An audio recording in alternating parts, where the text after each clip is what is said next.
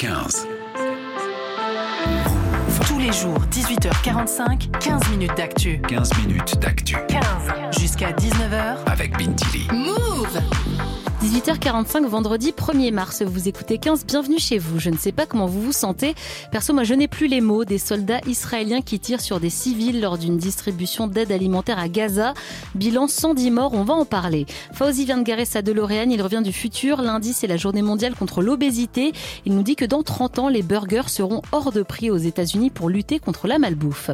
Notre invité de la semaine, c'est Yael Braun-Pivet, la présidente de l'Assemblée nationale, nous a reçus au Palais Bourbon cette semaine avec des étudiants à 100 jours des élections européennes, l'occasion de lui parler de la politique du gouvernement envers les jeunes. Et avec notre askipeuse Marion Pépin. Salut Marion. Salut Bintili. Focus sur CNews, Askip la chaîne s'est fait taper sur les doigts lors d'une commission d'enquête parlementaire. Elle ne respecte pas le pluralisme et invite trop l'extrême droite sur ses plateaux. Mais avant de découvrir tout ça, qu'est-ce qui tourne dans les médias? 15.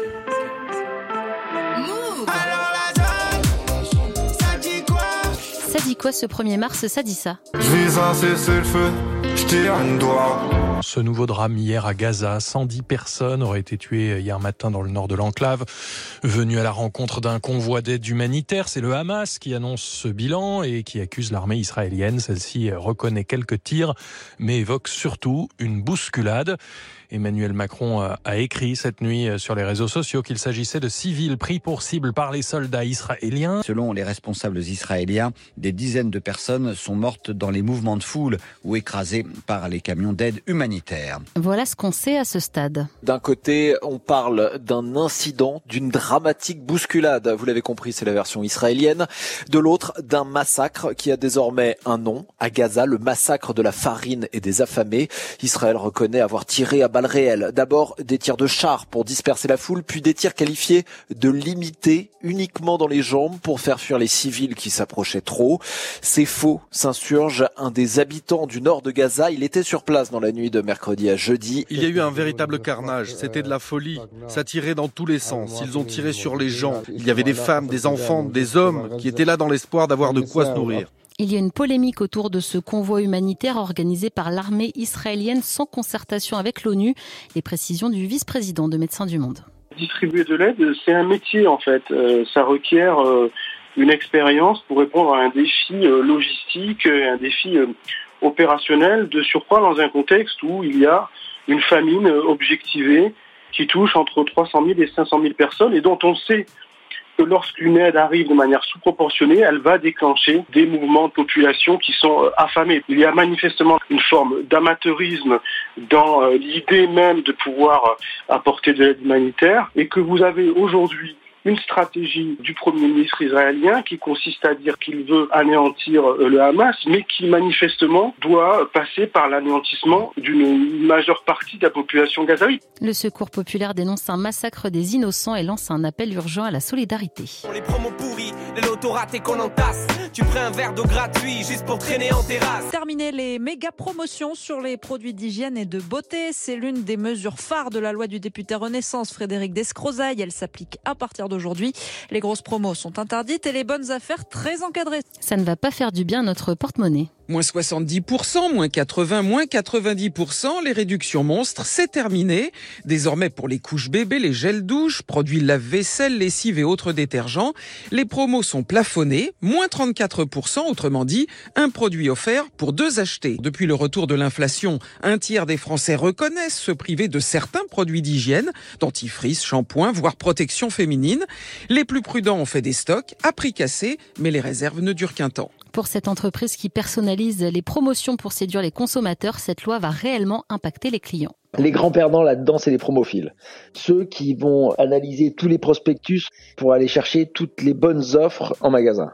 Pour tous les consommateurs qui vont faire leurs courses sans forcément analyser tous les prospectus, j'imagine que notre député de Crozaille s'est certainement dit que ces économies faites sur la promotion allaient être réinjectées en baisse de prix.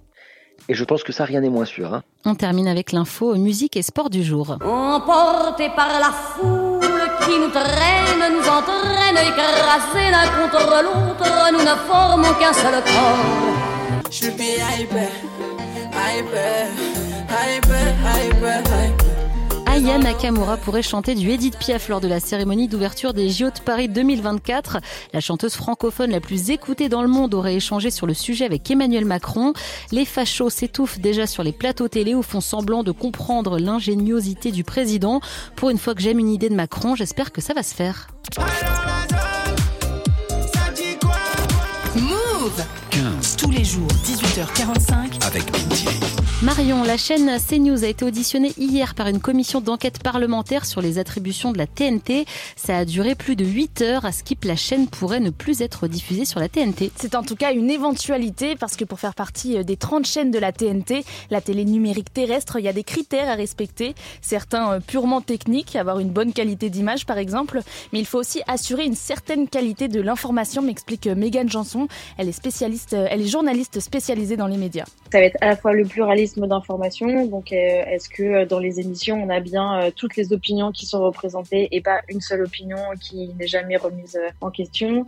Est-ce qu'il y a des garde-fous pour éviter la diffusion de fausses informations, la manipulation de l'information? Est-ce que les journalistes sont indépendants dans leur travail, des actionnaires de la chaîne? La commission d'enquête parlementaire estime que CNews n'a pas forcément respecté tous ces critères. Oui, par exemple, CNews ne respecte pas le temps de parole des personnalités politiques. Ça, c'est le Conseil d'État qui l'a signalé mi-février. Selon une étude commandée par Reporters sans frontières, la droite et l'extrême droite y occupent plus de 40% du temps d'antenne. Il veut donc que l'ARCOM, la police de l'audiovisuel, revoie sa façon de mesurer le temps de parole. Sur CNews, il y avait des personnes qui n'étaient pas présentées comme des personnalités politiques, qui s'exprimaient, mais qui en fait représentaient quand même des mouvements politiques. Ça a été le cas par exemple, ça c'est plus ancien, avec Éric Zemmour. En fait, avant qu'il soit candidat officiellement à la présidentielle, CNews disait bah non non, on n'a pas besoin de mesurer son temps de parole parce que c'est juste un chroniqueur, c'est pas du tout euh, un candidat politique. En l'occurrence, il l'a vraiment été. Marion, ce qui a aussi été pointé du doigt pendant cette audition, ce sont les fausses informations diffusées par la chaîne. Exactement. CNews fait d'ailleurs régulièrement l'objet de signalements auprès de l'ARCOM. Le, les députés LFI Aurélien Saint-Toul, rapporteur de la commission, a questionné Pascal Pro, un des journalistes vedettes de CNews, sur une prise de parole pendant son émission L'heure des pros. Le 1er février 2022, sur votre plateau, devant vous, M. Rioufol a déclaré que le ghetto de Varsovie, je c'était d'abord un lieu hygiéniste qui était fait pour préserver du typhus. Vous n'avez pas réagi.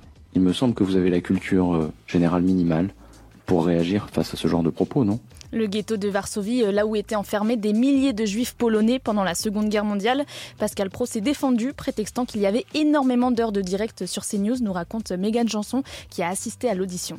Et donc, ce qui a été répondu par Pascal Pro, c'est que voilà, avec autant de travail, c'était normal de faire des erreurs, ça arrivait, c'était du manque d'attention, de la surcharge de travail. Une défense un peu légère selon la commission. L'ARCOM a jusqu'à l'année prochaine pour examiner les demandes de renouvellement des fréquences de la TNT. Le groupe Canal a précisé qu'il candidaterait pour chacune de ces chaînes. Merci beaucoup Marion pour ce décryptage. Move. Du lundi au vendredi, 18h45, 19h. 15 minutes d'actu avec Bintili. Fauzi vient de garer sa DeLorean, il revient du futur. Lundi, ce sera la journée mondiale contre l'obésité qui touche un milliard de personnes dans le monde selon l'OMS. 160 millions d'enfants et d'ados sont concernés. Fauzi, tu as 30 ans d'avance sur nous et tu nous dis que les États-Unis vont être en tête de cette lutte contre l'obésité. Je suis en vacances en Californie. J'écoute des grands classiques de la West Coast en ce mois de janvier 2054. J'avais décidé longtemps en fait de faire le tour de la Californie. Et depuis le début de mon séjour, j'ai pas mangé un seul burger. Puisqu'en fait ça coûte une blinde. 35 dollars le burger 15 euros la canette de coca. En fait, il y a 15 ans, le président des États-Unis s'est fait élire sur la promesse de s'attaquer à la malbouffe et donc de contrecarrer l'obésité qui n'en finissait plus de faire des ravages. Il y a eu des taxes sur la malbouffe et en parallèle, il y a eu aussi des programmes pour inciter à manger davantage de fruits et légumes. D'ailleurs, ça coûte absolument rien. Et d'ailleurs, depuis que je suis là, j'ai perdu 3 kilos. Retour à aujourd'hui. Et aujourd'hui, aux États-Unis et dans le reste du monde, l'obésité est toujours un problème mondial selon les mots de l'OMS qui comptabilise un milliard d'obèses à travers la planète. L'OMS qui demande aux États de prendre des mesures, taxer les boissons sucrées, subventionner les aliments bons pour la santé, limiter le marketing d'aliments malsains auprès des enfants et encourager l'activité physique. L'obésité provoque toujours plus de maladies, des maladies cardiovasculaires, du diabète et même certains cancers.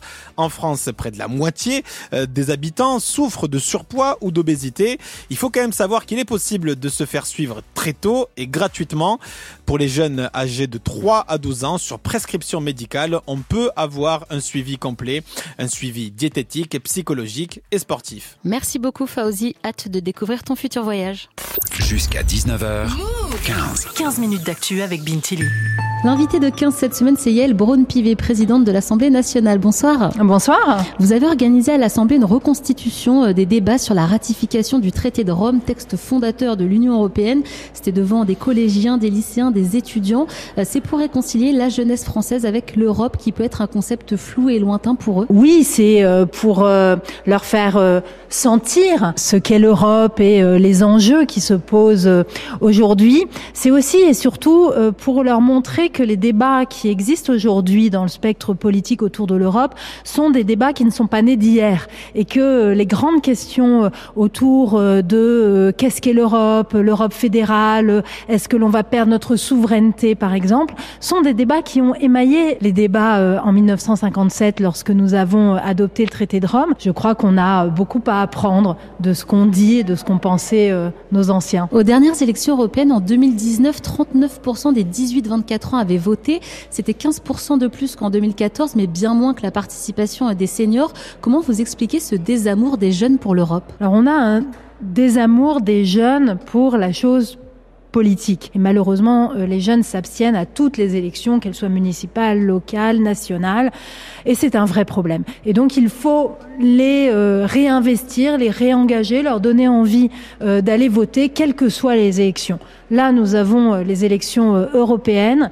Je crois qu'il faut leur montrer à quoi sert l'Europe pour eux, très concrètement dans leur vie, qu'est-ce qu'ils peuvent attendre de l'Europe? Nous ne pourrions pas avoir une action résolue en matière d'environnement, par exemple, si nous n'avions pas cette action au sein de l'Union européenne. Et donc leur montrer que l'Europe, bien loin d'être un problème, est bien souvent une solution et la possibilité pour eux de pouvoir vivre dans un monde meilleur et qui corresponde à leurs aspirations. Comment encourager euh, le vote jeune? Ne faut-il pas euh, politiser les jeunes plus tôt?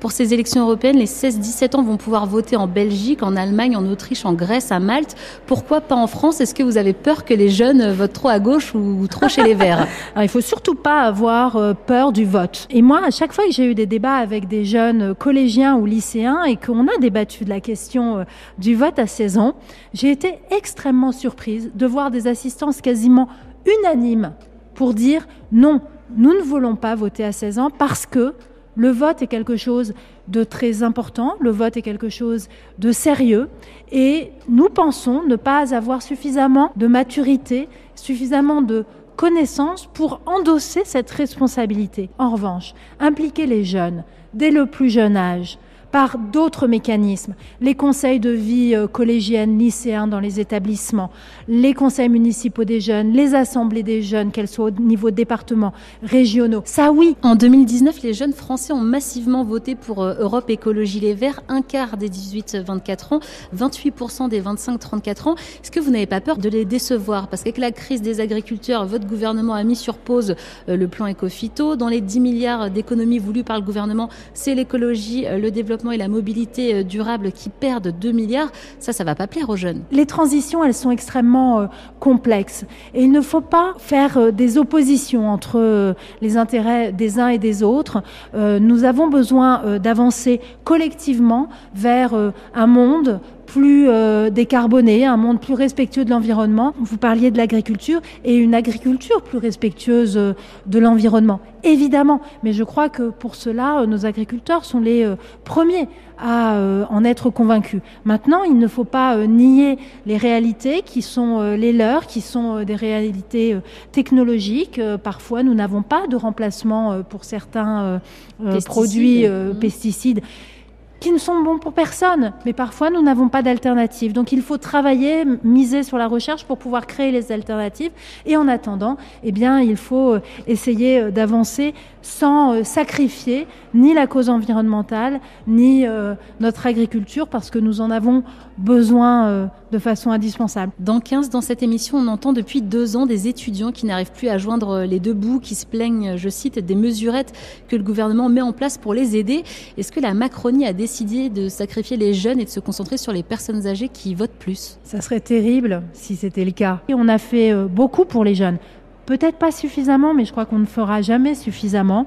Mais euh, par les euh, réformes des bourses, par la réforme de l'apprentissage, par la réforme en ce moment euh, que nous menons de la formation professionnelle, nous avançons dans la bonne direction. Est-ce que votre génération politique n'est pas un peu en décalage avec la jeunesse actuelle? Vous lui proposez le service national universel, le retour de l'uniforme, est-ce que c'est pas un peu dépassé tout ça? Moi je pense qu'on a besoin de construire une société qui a euh, des valeurs, qui a euh, des repères. Il faut offrir un, un, cadre. Après, moi, je ne suis pas pour une société euh, du grand retour en arrière. Je ne suis pas euh, de celles qui regardent dans le rétroviseur en se disant euh, c'était mieux avant. Alors, euh, le retour de l'uniforme, moi, pour vous dire en toute sincérité, je suis pas bien fan. Nous verrons bien cette expérimentation et moi je suis assez pragmatique et si l'on voit que cela apporte des effets très bénéfiques sur le climat scolaire, eh bien pourquoi pas Mais c'est vrai que spontanément, euh, moi je préfère euh, qu'on aille euh, de l'avant et qu'on soit novateur. Au premier tour de l'élection présidentielle de 2022, c'est Jean-Luc Mélenchon qui était en tête chez les jeunes, choisi par 31% des moins de 25 ans et par 34% des 25-34 ans, devant Marine Le Pen et Emmanuel Macron. Ces derniers mois, on a l'impression que le gouvernement a plus tapé sur LFX, sur le RN. Est-ce que vous n'avez pas peur de vous couper des jeunes et de vous les mettre à dos? Il y a euh, des combats politiques qui euh, doivent être menés, quel que soit euh, le risque que cela prend de mener ces combats. Il faut mener ces combats contre les extrêmes. Les extrêmes sont dangereux parce que les extrêmes, c'est euh, la radicalité euh, des opinions exprimées, mais c'est aussi la radicalité de la façon de les exprimer. Moi, je suis plus pour le camp euh, de la nuance, rentrer dans le champ de la complexité, essayer de construire ensemble. Et assurément, nous ne pouvons pas construire avec les partis extrêmes, quels qu'ils soient. Merci beaucoup, Yael Braun-Pivet, d'être passée dans 15. Je rappelle que vous êtes présidente de l'Assemblée nationale. À bientôt. Merci à vous. Interview à retrouver sur move.fr. En attendant, je vous laisse avec Anis Salif et Farah pour moins de 10 cas. Merci à Basile Combe pour la réalisation de cette émission. Bon week-end les amis. De lundi à jeudi, ce sera Marion au micro et moi je vous retrouverai vendredi prochain pour un nouvel épisode de 15.